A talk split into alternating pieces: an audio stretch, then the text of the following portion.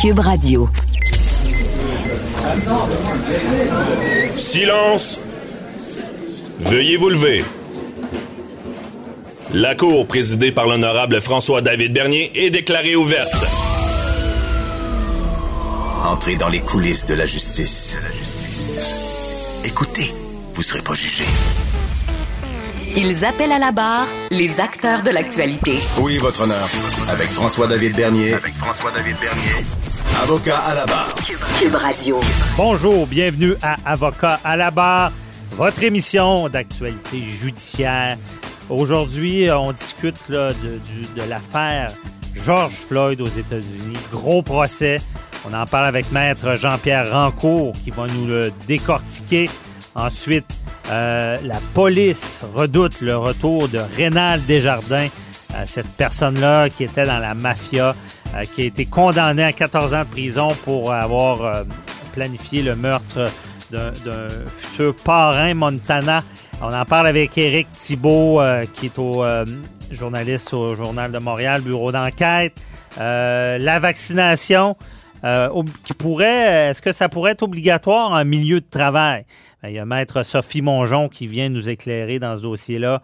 Et euh, un dossier qu'on a entendu beaucoup, le carbone, décision de la Cour suprême sur le carbone. Euh, une décision importante parce qu'on reconnaît en quelque sorte le danger du euh, réchauffement climatique. On en parle avec euh, Maître Frédéric Bérard, docteur en droit, constitutionnaliste. Votre émission commence maintenant. Vous écoutez Avocat à la barre. Un gros procès qui se tient aux États-Unis. Euh, procès de George, ben pas de George Floyd. L'affaire George Floyd, euh, c'est le policier qui euh, est accusé de, euh, de, l'avoir tué. Rappelez-vous de l'histoire troublante qui avait été filmée. Euh, le policier qui a le genou pendant à peu près euh, au-delà de six minutes, je crois, six ou huit minutes sur le cou de George Floyd.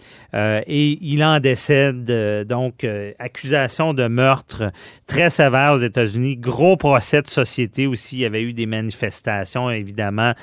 Ça a choqué beaucoup de gens. Ça a relancé tout le, débat sur le, racisme. Même au début du procès, parce que c'est un gros procès, il a fallu sélectionner le jury. Pas évident dans un procès comme ça médiatisé. Et au, dé- au début du procès, l'avocat de la famille ont même mis un, un- avec euh, la famille, ont mis un genou à terre pendant la, la durée qu'on a euh, étouffé George Floyd et euh, une durée euh, interminable là, qui, qui est très significatif pour ce genre de procès-là. On en parle avec Maître Jean-Pierre Rancourt. Bonjour. Bonjour à vous. Euh, donc, euh, gros procès. On, on- on va décortiquer un peu ce qui se passe. Au départ, c'était la sélection du jury. Ça n'a pas dû être évident. Là. Non, parce que ça fait tellement la manchette là-bas euh, dans la communauté, euh, c'est difficile de trouver des jurys qui sont im- impartiaux. Mais euh, c'est le, le, le- le travail du juge de faire ça. On l'a vu ici au, au Québec, euh, le procès des Hells Angels, par exemple, ou euh, Turcotte, euh, c'est tellement médiatisé, on pense qu'on peut pas trouver des, des jurés, mais une fois bien expliqué et une fois qu'ils sont interrogés, un candidat juré peut dire, ben, écoute, moi, là, je pars à zéro. Je vais écouter la preuve et je déciderai en fonction de ça. Et, su- et- et je suis prêt à, à- à être assermenté que c'est comme ça que je vais agir. Alors, est-ce que ça va être ça jusqu'à la fin? Euh, des fois, on en doute quand on fait des procès. Mais les jurés doivent être impartiaux, doivent juger uniquement sur la preuve et non pas sur les médias, ce qu'ils ont entendu avant euh, le, le procès. Mais mettre en cause, ça ne veut pas dire que le, le juré n'a pas entendu parler de la cause. Ça, c'est quasiment impossible. C'est vraiment. C'est ça, c'est impossible. C'est ça. C'est vraiment qu'il n'y a pas de, de préjugés. Là. Il, il- il est impartial. là. Oui, absolument. Et c'est ça qui est difficile pour, euh, en tout cas pour les avocats de défense. euh, J'en ai fait plusieurs, des procès médiatisés. On sait jamais. C'est bien beau que le candidat juré dise au juge, oui, je comprends, je vais jurer uniquement sur la preuve et non pas ce que j'ai entendu. Je vais mettre ça de côté. Mais quand le procès débute, puis quand on est rendu euh, aux délibérations, est-ce qu'on a mis ça de côté réellement? On ne le sait pas parce Ouais. que personne n'est dans la salle de délibération avec eux. OK. Et euh, on doit être des fois inquiet que les, les, jurés euh, s'informent euh, parce qu'ils n'ont pas le droit d'écouter les nouvelles. puis, non, pendant le procès, c'est sûr que ça va bien parce que là, ils n'ont pas le droit d'écouter les nouvelles. Puis souvent, ils sont séquestrés à la fin du procès. Mais euh, et, même si, vous savez, avec l'électronique aujourd'hui, euh, les, nouvelles, on, les a dans, la seconde qui suit. Alors, est-ce que chez eux, le soir, les, jurés n'écoutent pas ça, sont portés à le faire? On se fie à leur bonne foi mais euh, c'est pas évident. Parce que, maître en cause, si on avait la preuve, que ce soit aux États-Unis ou au Canada, qu'un juré s'informe malgré sa, pas sa condition, mais sa, sa fonction, euh, ça serait assez pour avorter un procès ou? Ben, ça pourrait, ça dépend toujours de ce que on a comme preuve, mais euh, le juge aurait le choix soit de libérer ce, ce juré-là et de dire, ben, écoutez, vous allez rester chez vous, on va, on va continuer à 11, ou euh, avorter le procès, c'était tellement euh, important parce qu'il a contaminé ses collègues. OK. Parce que souvent, on prend des suppléants aussi. Il y a des jurés qui sont là au cas, justement, qu'il arrive quelque chose pour pas être obligé d'avorter. Euh, parce qu'aux États-Unis, c'est à peu près comme ici. Je pense qu'ils sont 14 jurés, là. Oui, ça dépend des États, ça dépend des procès, mais c'est un peu comme chez nous, oui. Mhm. Et euh, là, le, procès s'est amorcé. Euh, il y, a, toute une preuve à faire. on entend plusieurs témoins euh, qui ont vu l'événement. Qu'est-ce qu'ils viennent dire un peu? Oui. Moi, j'ai écouté pas mal toute la journée hier parce que c'est diffusé en direct mhm. à HLN, le, CNN. Alors, j'ai écouté ça. La première impression, c'est que quand on voit, parce que nous, ce qu'on a vu à date, c'est les dernières minutes, hein, où euh, le Chauvin a le genou sur euh, Floyd. Mais avant ça, euh, on procède à une arrestation et l'individu ne veut pas se faire arrêter. Il résiste, il crie, il fait tous les temps. On, voit bien qu'il est sous l'influence de la drogue. Ah, Alors, c'est ce qu'on. Et, moi, quand je regarde les épisodes de A à Z, je me dis, ouais, c'est pas drôle pour les policiers de faire leur job dans un contexte comme ça, mais c'est sûr, ça, ça autorise pas un policier à tuer quelqu'un. Mais mhm. quand même, ça nous fait comprendre davantage euh, le travail des policiers qui est extrêmement difficile dans ça. Euh, on va arriver avec un verdict éventuellement. C'est les jurés qui vont décider. Mais là, la défense qu'ils font aujourd'hui, on a interrogé l'ex euh, copine de Floyd, qui était dans la boîte des témoins ce matin, qui révèle que bon, oui, c'est vrai, ils prenaient de la drogue, des opioïdes ensemble. Euh, c'est un gars qui prenait beaucoup de drogue, qui l'achetait de tel individu. Alors, la défense veut démontrer que au moment des événements, la, mort n'aurait pas, ne serait pas survenue si, par exemple, il n'avait pas été dans un état d'intoxication aussi importante. OK, la mort serait pas survenue. Parce que au procès, euh, au départ aux États-Unis, c'est le ministère public qui fait sa preuve. Oui, absolument, c'est ça, mais en contre-interrogatoire, la défense essaie de faire sortir, surtout ce matin avec euh, l'ex euh, ou copine, euh, on, a mis l'accent sur la drogue. Vous mhm. avez consommé de la drogue, lui en consommait beaucoup, etc. Et parce qu'on veut démontrer, quand on regarde les images qu'on a passées hier, euh, des caméras, des, policiers eux-mêmes, ils ont toute une caméra sur eux. À ce moment-là, il y a des, passants qui ont filmé. Mais il y a aussi les policiers à partir de A jusqu'à Z. Alors, on voit que cet individu-là, il est sous l'influence de la drogue, c'est évident. Alors, c'est un peu là où on va aller. C'est peut-être la seule défense qu'on a, si jamais ça passait. C'est ça. Donc, on voit apparaître dans le contre-interrogatoire un peu la ligne de défense qui, sera de dire euh, euh, le, décès n'est pas causé par le genou sur le, le cou, mais plus par une consommation de drogue.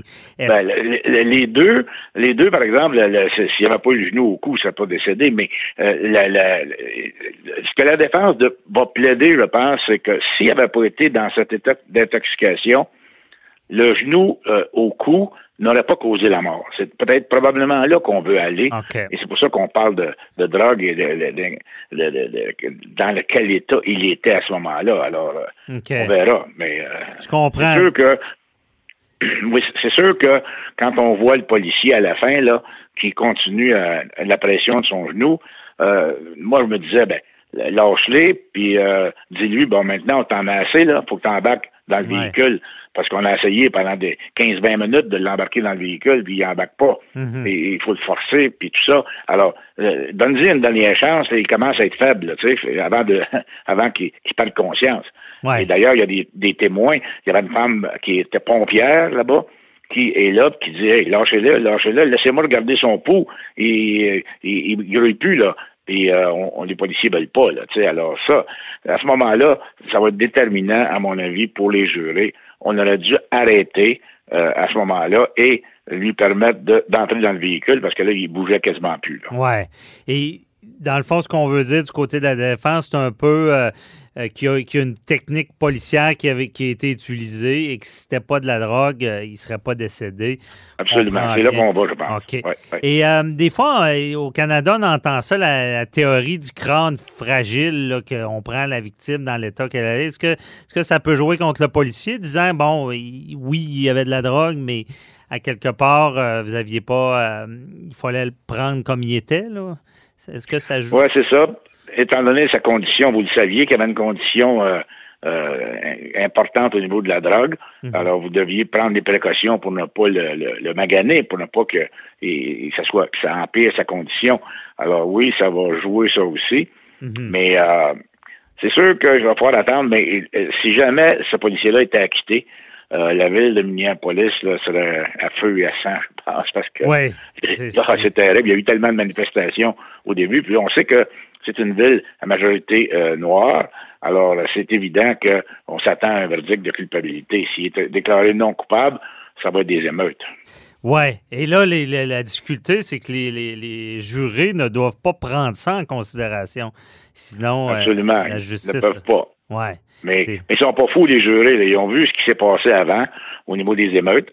Et là, euh, ils, ils vont être dans, leur petit soulier d'arriver avec un verdict de non coupable à la fin en se disant écoute, il va y avoir une révolution là, dans la ville si on fait ça. Puis Ah, c'est sûr ouais. que ça va jouer. Même si le juge leur dit de ne pas prendre ça en considération, qu'ils ne doivent pas, ils doivent juger uniquement en fonction de la preuve, puis être convaincus hors de tout doute raisonnable. C'est le même principe qu'au Canada. Hors de tout doute raisonnable que le geste posé, le, le policier voulait la mort de cet individu-là.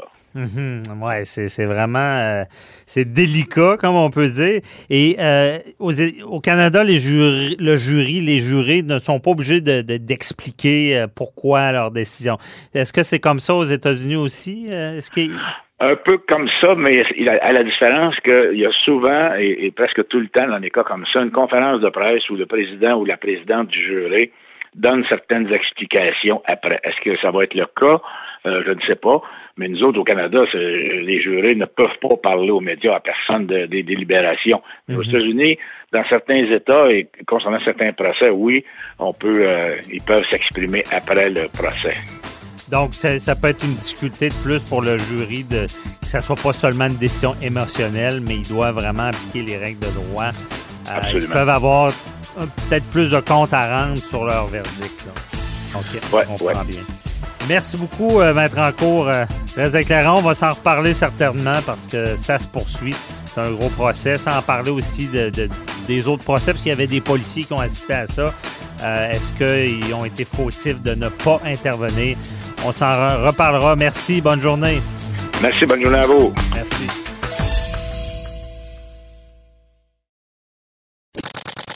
Avocat à la barre. Avec François-David Bernier. Avec François-David Bernier. La libération d'office, on en entend souvent parler. Ça a été critiqué beaucoup. Je vous rappelle, c'est quoi? Un prévenu, un détenu là, qui, qui, a, qui a une sentence va être libéré euh, d'office aux deux tiers. Et ça se fait automatiquement, à moins d'avoir des circonstances exceptionnelles qui fait qu'on peut le garder incarcéré. À quoi ça sert? C'est qu'on veut retourner quelqu'un, un détenu, dans la société. Euh, avant, comme on dit en bon québécois, de plus avoir de pogne dessus, de, de pouvoir le contrôler euh, pour qu'il soit réhabilité. Euh, par contre, euh, quand il y a, des, grands cri- criminels qui, sortent, ben, c'est plus inquiétant. Et là, il y a la police qui redoute le retour du caïd Rénal Desjardins. qui va être libéré. Et tout qu'un dossier, on en, parle avec euh, Éric Thibault, journaliste au bureau d'enquête du Journal de Montréal, qui est avec nous. Bonjour, Monsieur Thibault. Bonjour, Maître Bernier. Donc, euh, on est inquiet parce que, ben, rappelez-nous un peu là, qui est euh, Rénal Desjardins. Ben, Rénal Desjardins, c'est, un des plus euh, des criminels les plus craints, les plus influents euh, au Québec. C'est le seul Canadien français qui a réussi à, devenir un, personnage important euh, dans le domaine, dans le milieu de la mafia euh, montréalaise, même s'il n'est pas d'origine italienne. Mm-hmm. C'est quelqu'un là qui, euh, dès les, les, années 70, s'est fait un nom en travaillant avec avec ou pour son beau-frère à l'époque, qui, était Joe DiMarlo. Joe DiMarlo, c'était un influent membre de l'aile calabraise de, de la mafia. Okay. Euh, ça a été considéré comme le, le, le, numéro 2 de la mafia montréalaise à une certaine époque. Et puis quand euh, Vito Rizzuto euh, a pris le, le, contrôle de la mafia montréalaise au début des années 80, il a réussi à rallier les, les factions siciliennes et calabraises là, pour travailler ensemble. Et Rénal Desjardins est devenu euh, ni plus ni moins qu'un des hommes de confiance de Vito Rizzuto, même devenu un de ses voisins. Et puis, euh, euh, Desjardins avait la, la, la, la, capacité, là, avait beaucoup de contacts. Il en a encore beaucoup, selon la police. Là. Dans le domaine euh, de l'importation de stupéfiants, euh, il, est capable de travailler avec d'autres organisations criminelles comme les Hells Angels. Euh, C'est d'ailleurs une importation de plusieurs tonnes de cocaïne là, qui, qui, lui a valu sa première longue peine de pénitencier, 15 ans, en 1994. Okay. Alors, pendant que M. Desjardins était euh, détenu, il s'est passé plusieurs choses. Euh, vous vous souvenez, euh, 2003-2004, euh, Vito Rizzuto a été arrêté. Il a été extradé aux États-Unis pour avoir participé à des meurtres. Mm-hmm. Et euh, Desjardins, pendant qu'il était lui-même détenu, il y a son meilleur ami, un, un trafiquant syndicaliste, un nommé Bertolo, qui a été assassiné euh, en 2005 et euh, Rénal Desjardins n'a jamais pardonné au, au, au clan Risuto euh, d'avoir euh, permis ça. Alors, quand il est sorti, il a essayé de prendre, contre, de prendre le contrôle de la mafia. OK. Et parce que lui était retourné en prison, et copé de 14 ans pour avoir complété le meurtre de l'aspirant parrain Salvatore Montana, c'est ça? Ben, en fait, c'est ça qui est, euh, qui est particulier, c'est que Desjardins sort de prison de sa peine pour importation de cocaïne aux alentours de 2006. Mm-hmm. Et là, euh, travaille à essayer de reprendre le, de prendre le contrôle de la mafia, créer certaines alliances. Et il n'a jamais été euh, condamné ou même accusé de, de quelconque crime commis à, aux dépens du clan euh, même s'il a été soupçonné, même si le, clan Risuto le déteste, euh, même si un, même si jusqu'en Italie, il y a un délateur qui, qui a témoigné sous serment que c'était Rénal Desjardins qui, qui était le meneur de la guerre contre les Risuto. Mais euh, en, en, 2011, ce qui est arrivé, c'est que euh, un de ces, un des, un des, des mafieux avec qui il s'était allié pour prendre le contrôle du, crime organisé euh, italien, en fait, il lui, Desjardins s'est fait tirer dessus en, septembre 2011, et il a, il a soupçonné un de ses alliés qui était un dénommé Salvatore Montagna d'être à, l'origine de la tentative de meurtre et euh, il a euh, fait tuer avec des complices M. Montagna deux mois plus tard. Sauf que le problème pour lui et pour les complices, c'est que ses communications, il était déjà sous enquête, ah, sous écoute électronique dans une enquête antidrogue de la GRC et toutes ces communications euh, électroniques, ces des messages textes incriminants ont tous été interceptés alors, euh, ça n'a pas été compliqué. Hmm. Là. Euh, il s'est fait arrêter euh, moins d'un mois après le meurtre et ça lui a valu une peine de 14 ans. OK, on comprend bien. Et là, cette personne-là en prison devait quand même avoir une certaine influence. Là. Ben, il faut se souvenir, vous vous souvenez de l'opération Mago? Mm-hmm. ça, ça a été une des, des, plus grosses enquêtes contre le crime organisé dans les dernières années. Et puis en 2015, euh, les policiers ont, ont, éventré un, complot d'assassinat contre Rénal Desjardins. Et euh, c'était c'était nul autre que l'ancien chef des Hells Angels, Maurice Mambouché, qui, qui, qui avait euh, participé à ce complot-là. Euh, un et un des accusés du complot qui, qui s'en est finalement tiré indemne là, par la suite, mais un des accusés du complot, c'était le chef de gang Grégory Woolley, qui est étroitement lié aux nouveaux dirigeants du, du clan Risuto. Alors, euh, Desjardins, en 2015, euh, il a été transféré euh, dans un autre pénitencier, dans les Maritimes, parce que sa tête était mise à pied au Québec. Mhm. Et euh, au Nouveau-Brunswick, dans un pénitencier à sécurité maximum, là, il a fait la rencontre d'un chef, d'un autre chef de gang. Une gang, c'est pas des, des reposants, là, ça s'appelle le Spryfield Mob. C'est un gang indépendant de la Nouvelle-Écosse, très en banlieue d'Halifax. Et euh, ils sont, ils ont la réputation d'être euh, sans pitié, d'être euh, très violents. Mhm. Et Desjardins est le chef de cette gang-là qui s'appelle Brian James Marriott. Alors, on, on créé une espèce d'alliance pendant qu'ils étaient détenus ensemble. Et le Spryfield Mob, selon des, informations là, que notre bureau d'enquête a obtenues de sources policières. Ben, c'est devenu, là, ni plus ni moins, les, nouveaux hommes de main de Rénal Desjardins et ce sont eux qui vont, qu'on croit, qui vont le protéger et l'aider à euh, assouvir sa vengeance euh, une fois qu'il va être euh, qu'il va être libéré. C'est il y a déjà des gens euh, de cette gang-là qui, euh, qui, ont été observés ici à Montréal au cours des deux dernières ah, années. Ouais. Parce que c'est pour ça, là, les, les, corps policiers euh, se préparent à, une, guerre avec Desjardins puis c'est sa vengeance. Est-ce que est-ce qu'on va être capable de le, contrôler? Parce que là, il ne sera pas non plus libre comme l'air. Il ne sera pas libre comme l'air. il y a il y a, vous connaissez le, système hein, des, libérations conditionnelles.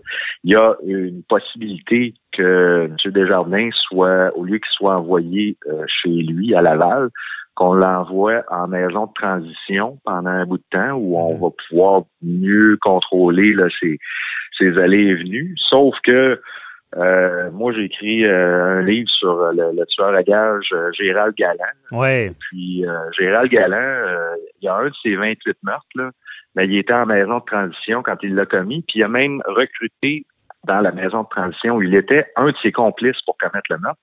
Alors, c'est pas... c'est pas garanti, là. Hmm. pas un gage de, de, de, succès à 100% là, qu'on va être capable de le contrôler. Euh, et ça n'empêche pas que sur le terrain, là, euh, son organisation est en train de, préparer son retour.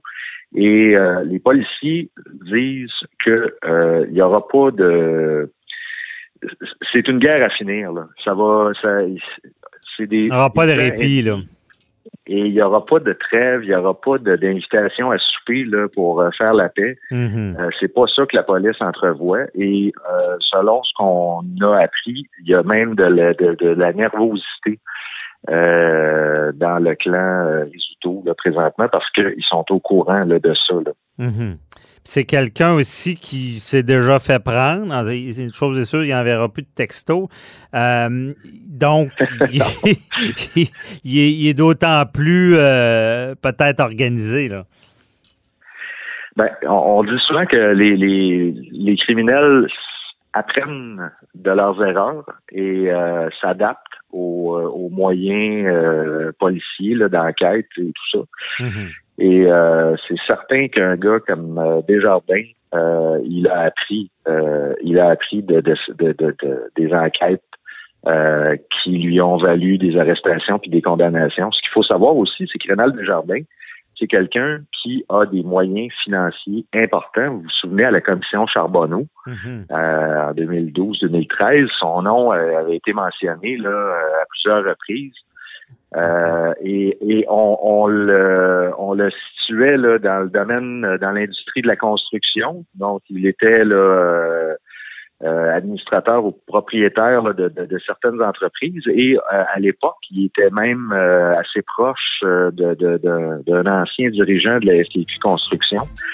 Alors, c'est quelqu'un qui a beaucoup de contacts et c'est pas quelqu'un là qui je, suis convaincu que c'est pas quelqu'un que le clan Rizzuto va prendre à la légère. En tout cas, tout ça est quand même inquiétant. merci de nous avoir résumé ça. Bon, euh, merci beaucoup, Éric Thibault, que vous connaissez, le journaliste euh, au bureau d'enquête et aussi euh, mon spécialiste de ce, domaine-là qui est très complexe. Merci de nous avoir éclairé dans ce dossier-là. On s'en reparlera. Ça m'a fait plaisir. Bonne journée. Bye-bye.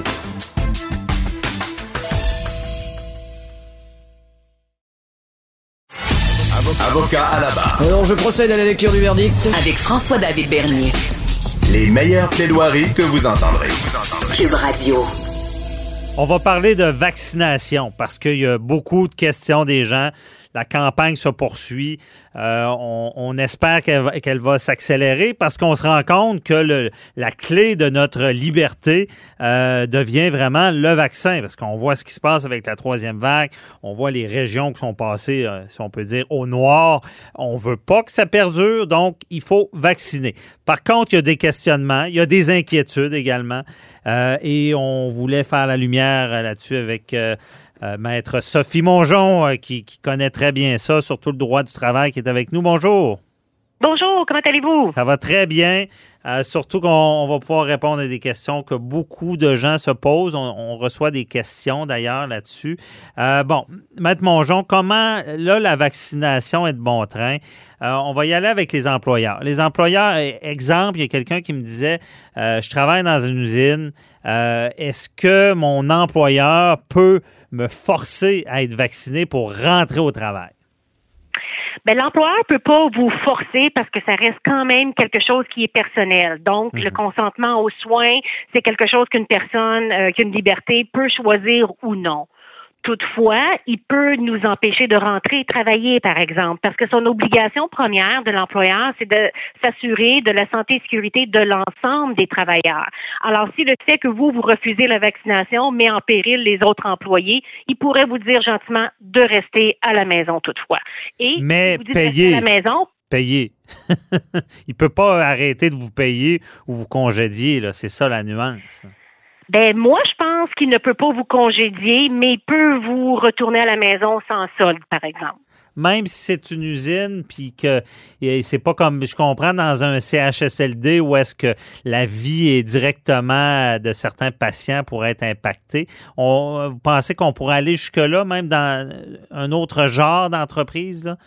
Ben, si c'est une usine alimentaire, c'est sûr que oui. OK. Moi, je considère que oui. Tout dépend de l'usine, tout dépend des circonstances aussi, tout dépend si la distanciation peut être respectée ou non. Mhm. Mais je pense que c'est discutable, c'est sûr. Tu sais, entre vous et moi, je peux pas vous dire oui ou non. Parce que euh, la, ça peut être un cas d'espèce. La chose, c'est que ça n'a pas été euh, débattu encore devant les tribunaux, cette histoire-là de, de, nécessité de vaccination. Je pense qu'il y avait déjà eu un cas, une infirmière qui avait été forcée, si elle voulait travailler, d'être vaccinée pour la grippe. Je pense qu'il y a déjà eu un cas. Mais pour ce qui est de la COVID, on, est encore un peu dans le néant là-dessus. Là. Ben, à date, j'ai pas vu aucune décision à cet effet-là euh, par rapport à un employé qui aurait refusé de se faire vacciner là, mhm. et qui aurait été congédié ou suspendu. C'est sûr, que c'est pas au début. Là. Ben oui, c'est sûr, le vaccin n'est pas encore accessible aux gens euh, de, de, de, la milieu euh, d'âge moyen. Là. Mais c'est certain, Maître Mongeon, on va voir ça apparaître. Là. Ah ben c'est sûr, sûr, puis ça pourra faire l'objet d'une prochaine chronique. Alors, d'après moi, il va y avoir quelques jurisprudences à cet effet-là. Ça va être intéressant de voir comment les tribunaux tranchent. OK. Donc, c'est pour ça qu'on va spéculer. On va s'amuser aux juges. Donc, pour pour vous, là, euh, il y aurait euh, de, l'employeur qui arrive avec une position disant euh, ben si t'es pas vacciné, mes autres employés sont en danger, ça pourrait tenir la route devant le juge. Moi, je pense que oui. Surtout euh, en prenant en considération euh, quelle sorte d'entreprise que c'est. Dans le domaine de la santé, ça c'est clair, je pense que c'est sans équivoque. Au niveau euh, d'établissement scolaire également, en usine ou en pratique privée, c'est là qu'il va y avoir peut-être un peu plus de gris dans les jugements où les droits personnels vont être confrontés aux droits collectifs mhm. de l'employeur. Alors ça, ça va être vraiment intéressant. Oui, c'est ça. C'est très intéressant parce que on, lorsqu'on parle de vaccination, vous l'avez dit tout à l'heure, c'est sérieux quand même, parce qu'on a ça revient comme refuser un soin, là. Oui, puis ça, le, droit là de refuser un soin, c'est protégé là avec euh, la charte québécoise, euh, la charte des droits et libertés euh, et le code civil. Donc, une personne ne peut pas être forcée parce que c'est très intrusif. C'est une, on touche à notre corps. Donc, en principe, l'individu peut refuser tout traitement qui lui convient pas. Mm-hmm. OK. Est-ce que il y a d'autres euh, litiges ou questions qui vont revenir. Là, on a parlé de l'employeur qui force un employé à être vacciné. Est-ce qu'il y a d'autres circonstances qui pourraient survenir, d'autres litiges entre l'employeur et l'employé en lien avec la vaccination qui vous vient à l'esprit? Ben non, moi ce que je vois, ce qui me vient comme litige potentiel, c'est euh, si l'employeur vous force à être euh, euh, vacciné, puis vous développez des, des conséquences. Ben, à ce moment-là, le, le, litige qui pourrait subvenir, c'est une réclamation à la CNESST. Et mhm. l'employeur pourrait dire, écoute, je ne sais pas pourquoi que moi, je serais obligé de payer de la CNESST alors que l'ensemble du Québec se fait vacciner. Pourquoi je serais responsable de ça? Fait que ça, ça pourrait être un litige supplémentaire qui pourrait être dans le d'une relation de travail. Je comprends. Parce que euh, en matière de vaccination, euh, au Québec, on est un peu comme, sur la route là, avec la SAC. Il y a un système de non, euh, on appelait en anglais le no fault, de non-responsabilité à, à, l'égard de la faute, ce qui veut dire que quelqu'un qui subirait des conséquences de la vaccination est protégé en quelque sorte par le système. Elle ne pourra pas poursuivre là, nécessairement. Mais on ne peut pas nécessairement poursuivre le gouvernement, mais on pourrait quand même poursuivre éventuellement la compagnie pharmaceutique s'il y avait euh, erreur quelconque, là, comme le Lyrica ou toute autre sorte de médicaments là, qui a eu euh, des litiges. Mais au, au niveau d'une personne, par exemple, c'est assez simple. Si c'est dans le cadre de votre travail, vous pouvez faire une réclamation à la CNSST. Dans les cas des infirmières, dans le système de la santé, ça c'est clair. Hum. Mais pour ceux qui se font pas vraiment forcer et c'est plus volontaire, donc justement l'exemple que vous donniez au départ qui est un peu plus l'usine ou le travailleur ordinaire. Lui, s'il y a des complications, euh, j'ai goût de vous dire avec fierté qu'au Québec, on a un système d'indemnisation pour les victimes de la vaccination. Mm-hmm. On est les seuls au Canada à avoir ce programme-là, qui est euh, disponible depuis 1985, donc en même temps que la mise en vigueur de la loi sur les accidents de travail et maladies professionnelles. OK, je comprends. Et euh, cette vaccination-là aussi, euh, y a-t-il d'autres conséquences à la vaccination? Ben, il n'y a pas vraiment. Mais les conséquences qu'on voit souvent, par exemple, dans la jurisprudence que j'ai trouvée, c'est des syndromes de Guillain-Barré, euh, des acouphènes ou des petites conséquences qui sont euh, ben, sont pas vraiment vraiment grandes. Mhm. Sauf qu'il arrive à l'occasion où il y a des grosses complications majeures et c'est pour ça qu'il y a eu la loi sur l'indemnisation de, de la vaccination qui a été intégrée dans la loi sur la santé publique. On sait que la loi sur la santé publique est entrée en vigueur en décembre 2001 et notre système de vaccination en 1985. Mhm. Donc, euh, c'est à peu près ça qui, est disponible pour le citoyen ordinaire. Là. OK.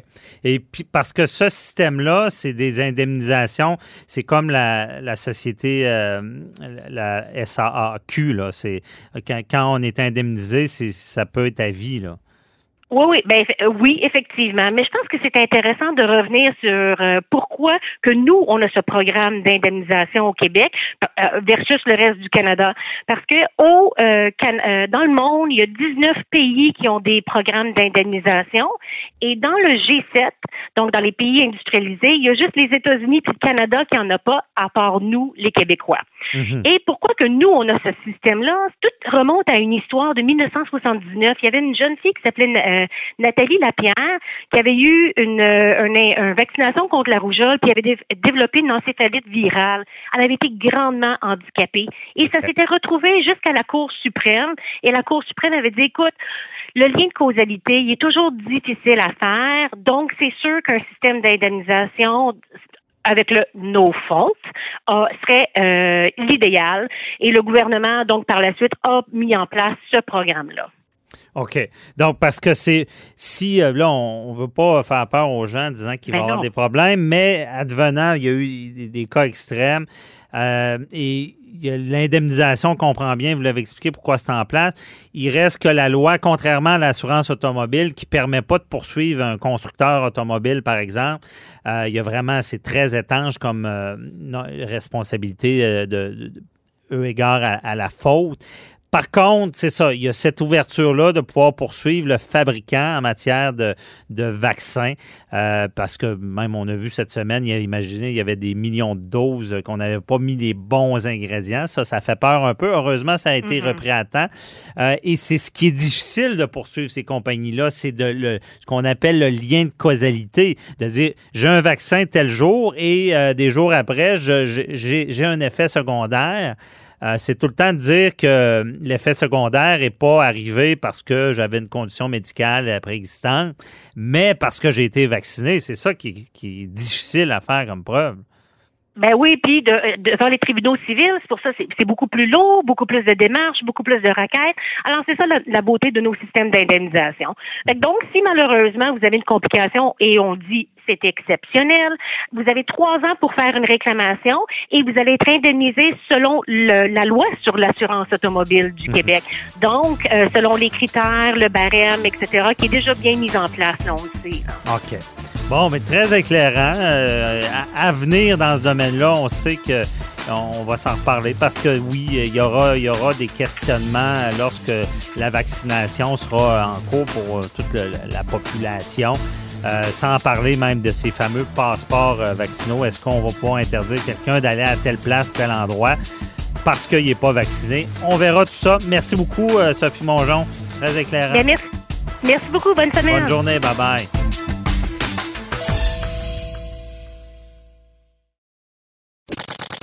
Avocat à la barre. Avec François-David Bernier. Avec François-David Bernier. La Cour suprême en matière de de gaz à effet de serre avec le carbone euh, vient de rappeler aux Canadiennes et Canadiens que les changements climatiques constituent une menace pour l'avenir de l'humanité et euh, ça peut plus être ignoré. Gros jugement de la Cour suprême sur euh, le carbone, la tarification du carbone. Et on parle souvent de sujets importants, mais là, on parle de l'avenir de l'humanité avec Maître Frédéric Bérard, docteur en droit que vous connaissez. Bonjour, euh, Frédéric. C'est quand même une grosse pression. Ouais, ouais, un gros sujet, gros dossier.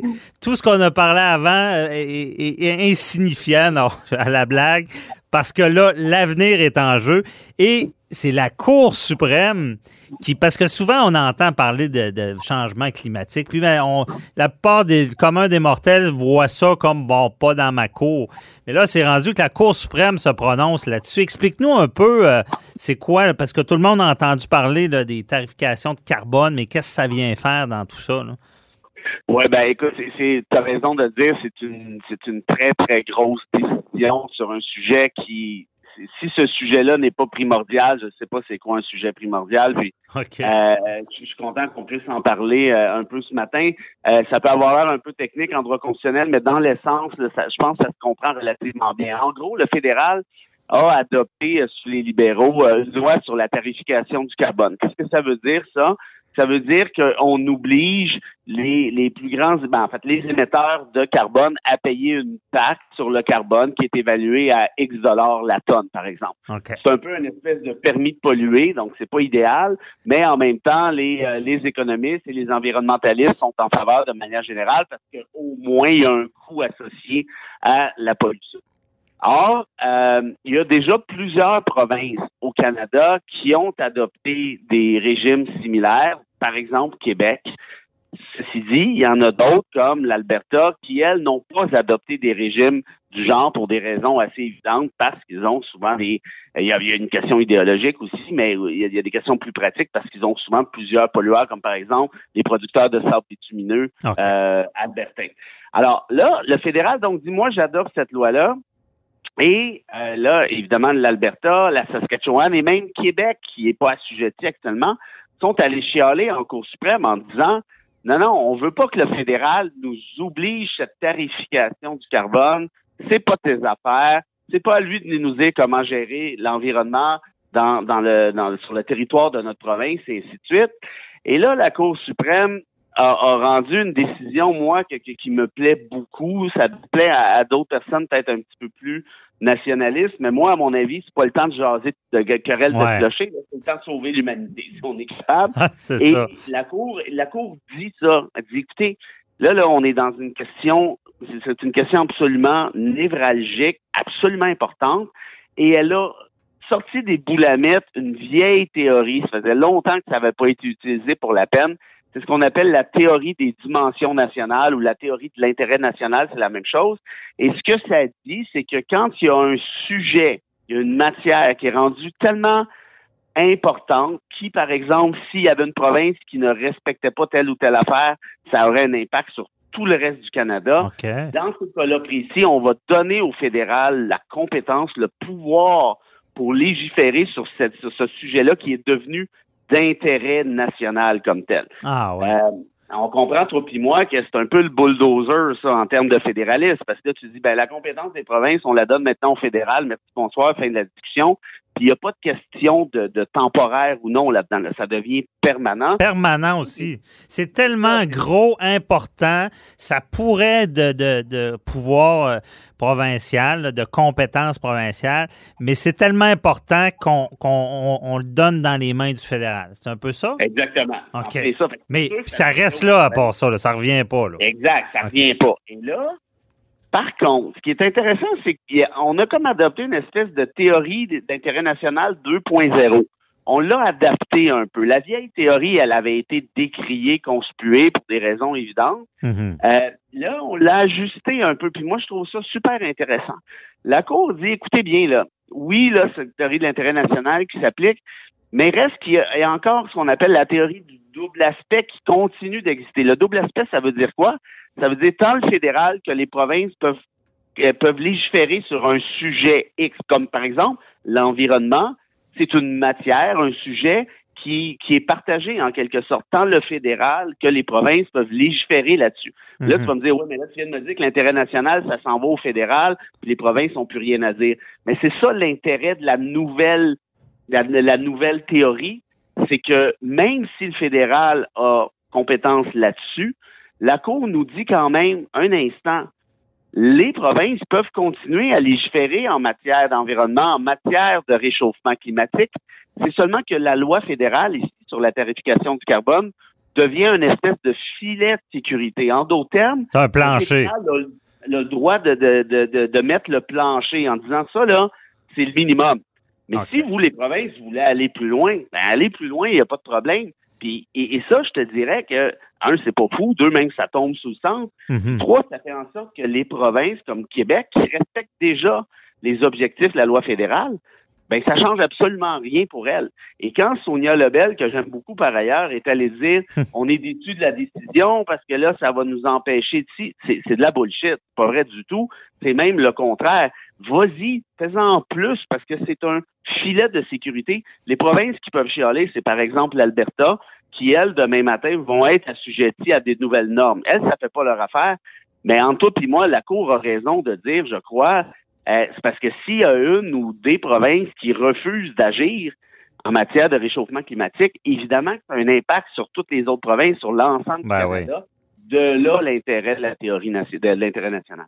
Ah, c'est vraiment éclairant. J'avais j'avais pas suivi ça vraiment, mais ça, ça apporte un enjeu. Ben, il y a un enjeu d'environnement qui est très important.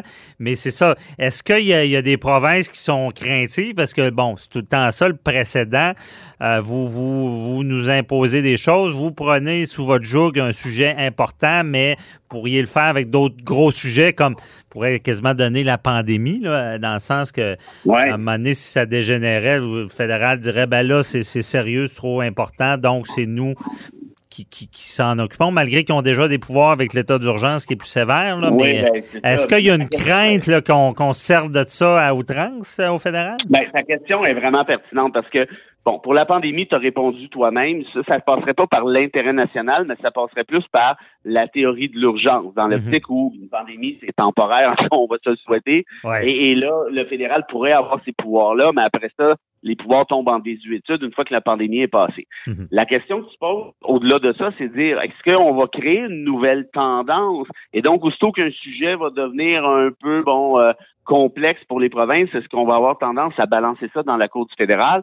Moi, je te répondrais que non. Comme je te disais tout à l'heure, ça fait très longtemps que la Cour n'avait pas renoué avec la théorie de l'intérêt national. Elle le fait parce que une question, la question environnementale est nécessairement névralgique, puis moi, je pense qu'elle fait pas de doute, là, mm-hmm. euh, à savoir à quel point c'est comme national comme enjeu.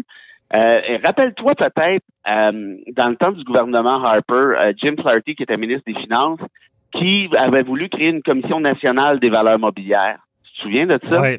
Euh, en disant les provinces sont dépassées, l'enjeu est trop important, il faut lutter contre les euh, le white collar crime, puis euh, bon, blablabla, blablabla. Bla, C'était dans le temps de la croix, là? oui, exactement, exactement. Parce que puis ça se tenait, c'était pas fou comme argument en disant les entreprises inscrites à la bourse, ben, la question des actions, ben, ça outrepasse les questions provinciales. Souvent, il y a, y a quand même une certaine complexité. Tu peux pas faire ça en silo. Mais la Cour suprême avait rejeté le, essentiellement, dans un premier temps, le projet de commission nationale des valeurs mobilières en disant non, non, non, les provinces sont capables de s'en occuper. Euh, il y a quand même des trucs de, je pense qu'il y a ça de passeport provincial, bref, de, vérification, autres provinces et tout. Euh, et on n'avait même pas plaidé la théorie de la dimension nationale là-dedans parce qu'on voulait justement pas renouer avec cette théorie-là parce qu'on savait que la Cour était craintive et effectivement, la Cour a même pas voulu y aller. Donc, tout ça pour te dire, ça, je pense que c'est un, autre exemple où ça en prend pas mal pour qu'on renoue avec cette tendance très centralisatrice et déplorable sauf dans des cas, je pense, qui sont essentiels comme celui qui nous occupe, c'est-à-dire le réchauffement climatique. Oui. Eh, OK, je comprends. on ne servira pas de ça à toutes les sauces. C'est vraiment l'extrême. Si, je peux me permettre, en plus, dans cette décision-là, comme je te disais, il y a une, espèce de, théorie 2.0 en disant non, non, les provinces, le double aspect continue d'exister. Les provinces peuvent continuer de légiférer là-dessus. C'est seulement qu'on impose un minimum. Ouais. Et, ça, c'est quand même, tu sais, je veux dire, pas, euh, tu pourras pas appliquer ça à n'importe quel autre sujet, cette, nouvelle théorie-là, là, en quelque sorte. Donc, moi, moi, je serais, je serais très, très, très surpris que, que ça annonce une tendance centralisatrice de la part de la Cour suprême. Très intéressant. ça annonce, par contre, euh, autre euh, dimension de ce jugement-là, c'est qu'on a le plus haut tribunal au, Canada qui, qui fait pas l'autruche avec les changements climatiques. Là. Ah, ah. et, là, tu fais bien de le noter parce que c'est pas qu'il y a des décisions là, qui s'en viennent sur des actions collectives contre le gouvernement en matière environnementale et ainsi de suite. Fait que toi, là, t'es en, les tribunaux inférieurs sont obligés de tenir ça en considération. Là. Mm-hmm. la Cour suprême qui vient de te dire Hey, c'est sérieux cette affaire-là, là. Le feu est pris dans la cabane, il faut faire quelque chose. Euh, donc, toi, tu es un tribunal inférieur, tu gardes en tête. Et si l'histoire remonte devant la Cour suprême, ben là, la Cour suprême est quand même un peu malvenue. de dire, ah non, non, finalement, c'est pas si important que ça. Là. Ouais, c'est ça. C'était vraiment intéressant. On va, on va voir la suite. Là. Mais dans le sens, c'est plus une histoire de sorcière faire peur aux enfants. C'est réel. Parce qu'il y en a qui pensent ça encore. Euh, et quand, quand ces, juristes-là le, disent, c'est sûr que ça aura, euh, comme tu dis, euh, certains impacts pour d'autres causes. On suivra ça. merci beaucoup, Frédéric Bérard, d'avoir éclairé d'un sujet qui peut sembler ben, très important, comme on l'a dit, l'humanité, et qui pouvait sembler aride, mais on comprend bien qu'est-ce qui se passe avec ça. Un, plaisir, mon ami. Puis si on sauve l'humanité, on pourra peut-être continuer de parler d'autres sujets. Oui, effectivement. on va contribuer. merci. Bonne journée. Bye bye.